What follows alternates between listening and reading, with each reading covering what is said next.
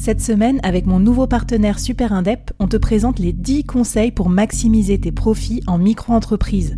Des conseils pour maximiser tes gains, mais surtout éviter les boulettes administratives. Autant te dire que ça m'aurait plu d'avoir quelqu'un qui me donne ces conseils-là quand je me suis lancée. Je te mets le lien vers ces 10 conseils pépites et un petit cadeau qu'on te réserve avec Super Indep en description de cet épisode.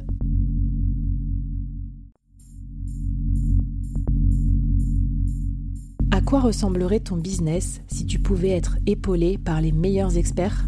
Avoir un board de rêve disponible 24 heures sur 24 pour t'aider, répondre à tes questions?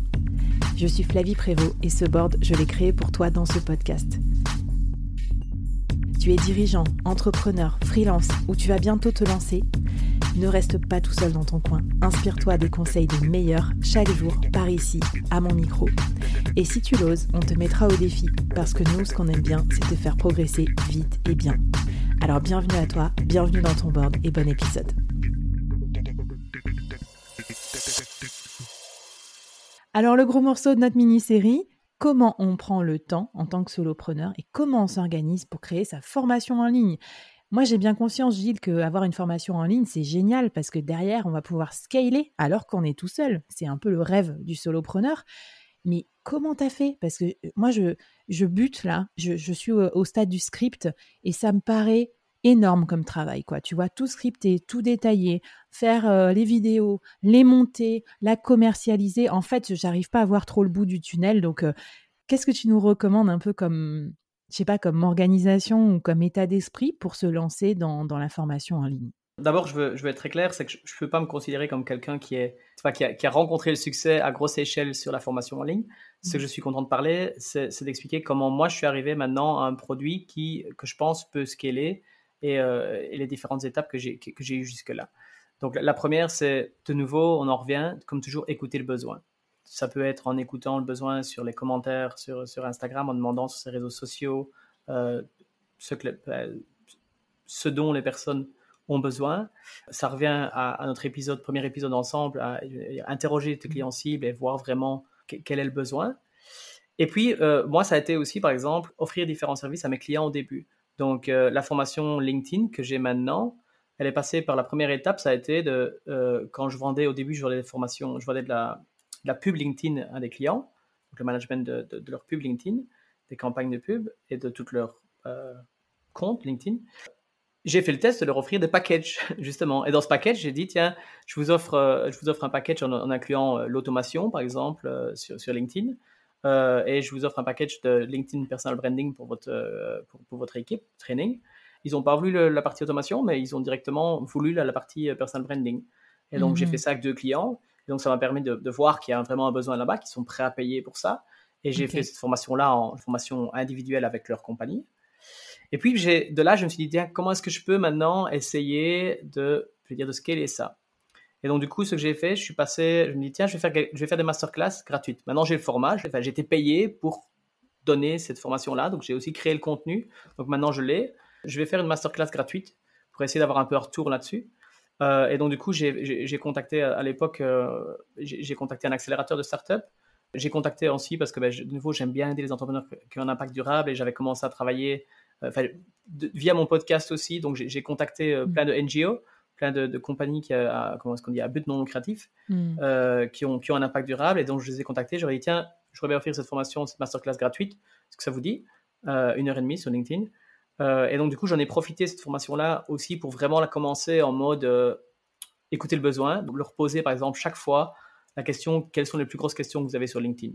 Hmm. Euh, et donc, de nouveau, là-bas, ben, tu as 30 personnes à chaque session, tu as 30 personnes qui te donnent 30 questions différentes et tu peux très vite aussi voir ça, c'est les points clés, ça, ça va être les points clés de ma formation. Ça, ça va être les questions que je peux utiliser pour essayer d'attirer les gens aussi et, leur vendre la formation. Trop bien, donc tu as fait un peu un test marché, quoi, un peu un MVP de ta formation. Exactement. Viens à la vulgarité, j'ai renoncé à la précarité, j'ai mis mes chances dans le barrière, j'ai tiré sans jamais m'arrêter.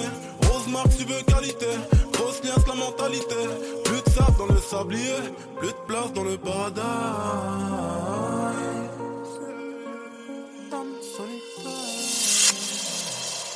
Et le résultat que j'ai eu, c'est justement, pour, pour tester le MVP, c'est que j'ai aussi, à la fin de la formation, je, je, je, faisais toujours cette question de NPS, tu vois, Net Promoter Score, où je demandais à quel, sur une échelle de 1 à 10, à quel, à quel point est-ce que vous recommanderiez cette formation-là à, à, vos, euh, à vos pairs, ou à vos collègues, ou à votre famille.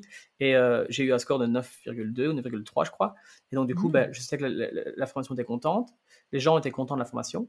Par contre, je me suis rendu compte qu'il y avait comme un problème, c'est que euh, les, même les, les, gens qui prenaient cette formation-là, ils en étaient très contents, mais j'en voyais très peu qui l'appliquaient. Même, je veux dire, même mmh. les, compagnies, même les compagnies à qui j'ai offert la formation, je veux dire en, session, je veux dire individuelle pour leur compagnie, il y avait 10% des gens qui vraiment l'appliquaient. Alors ce que je me suis dit, c'est, j'ai aussi de nouveau en regardant ce qui se passe autour, j'ai eu l'idée de me dire tiens, euh, en fait, je, voudrais bien changer. Je ne veux pas faire une formation en ligne que, que tu prends, de, je veux dire, d'une heure, parce que moi j'en ai fait plein de formations comme ça. Et ce qui se passe, c'est que je les prends. La première semaine, je suis super motivé. Je mm. fais, euh, je suis bien les quatre vidéos, je fais mes devoirs.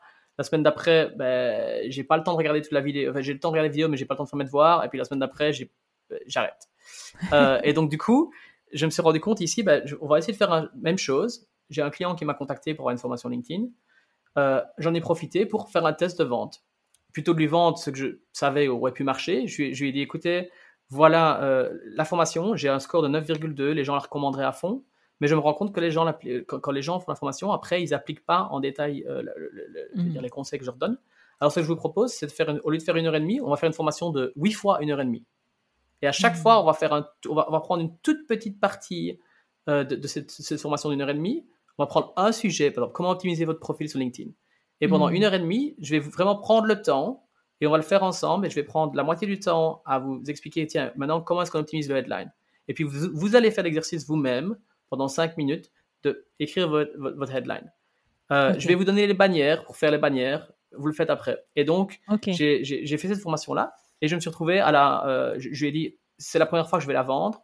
Donc, euh, je vous fais 35% de réduction sur le prix que je pense être le bon prix. Euh, et mais en échange, voilà, je serai là pour répondre à toutes vos questions. Vous êtes le seul sur la truc, c'était une compagnie de quatre personnes. Et donc, c'est comme ça que j'ai vendu ma première formation, je veux dire, en ligne, sur Wisman. Et maintenant, c'est cette formation-ci. J'ai fait toutes mes interviews après. Les gens sont super contents. On a eu des bons résultats. Et maintenant, c'est l'étape où je suis maintenant, c'est de la scaler et de chercher les mmh. prochaines personnes pour cette formation-là. Mais trop intéressant. Donc, en fait, complètement contre-intuitif. Tu as d'abord fait, tu as d'abord euh, testé et après, tu as construit ta formation. C'est exactement ce qu'il faut faire. Et tu vois, euh, moi, si je bloque, c'est parce que je veux d'abord concevoir avant de tester. Donc, euh, bah, écoute, merci beaucoup. Est-ce que, comment on peut faire pour se mettre le pied à l'étrier sur ce côté formation en ligne? Qu'est-ce qu'on peut faire peut-être comme défi? Fais une masterclass. La prochaine fois que tu as un client qui va te demander quelque chose, prends, une, page à 4 essaie de lui vendre une formation que tu penses être la formation idéale pour ça et, vois s'il va l'acheter d'abord. Fais des masterclass, contacte des personnes qui peuvent être, intéressées, fais-le avec clients cibles hmm. euh, et, fais la même chose. Pose-leur la question avant de voir quelles sont les plus grosses questions qu'ils ont sur le sujet. Demande-leur leur tour. C'est vraiment de les aider.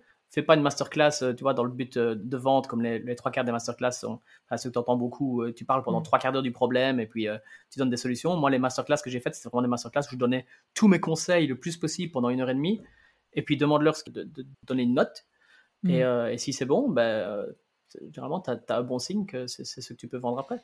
Trop bien. Et puis, euh, bah, attendez-vous à des invitations à des masterclass. Alors, c'est cool. On va tester ça. Moi, je teste en même temps que vous les défis du board. Et puis, sinon, il y a les live LinkedIn aussi. moi, j'en fais de plus en plus. je vous invite régulièrement. C'est le boarding public. Je fais la cobaye. J'ai des invités du board qui viennent nous donner leur expertise. Et en plus, quand vous répondez aux commentaires, on vous tire au sort. Et puis, vous aussi, vous pouvez apprendre à faire des trucs utiles pour votre entreprise.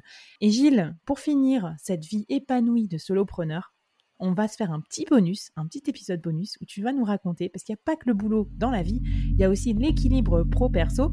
Et tu as euh, testé une expérience assez inédite, et je pense que seul le solopreneur peut se permettre de faire ça, ou alors le, le dirigeant d'entreprise complètement en remote. Tu vas nous en parler dans le dernier épisode. Ça s'appelle comment les work holidays? Comment t'appelles ça? Work holidays, vacation, comme tu veux. Allez, c'est parti. On part en vacances, mais on va quand même un petit peu bosser pour le dernier épisode avec Gilles.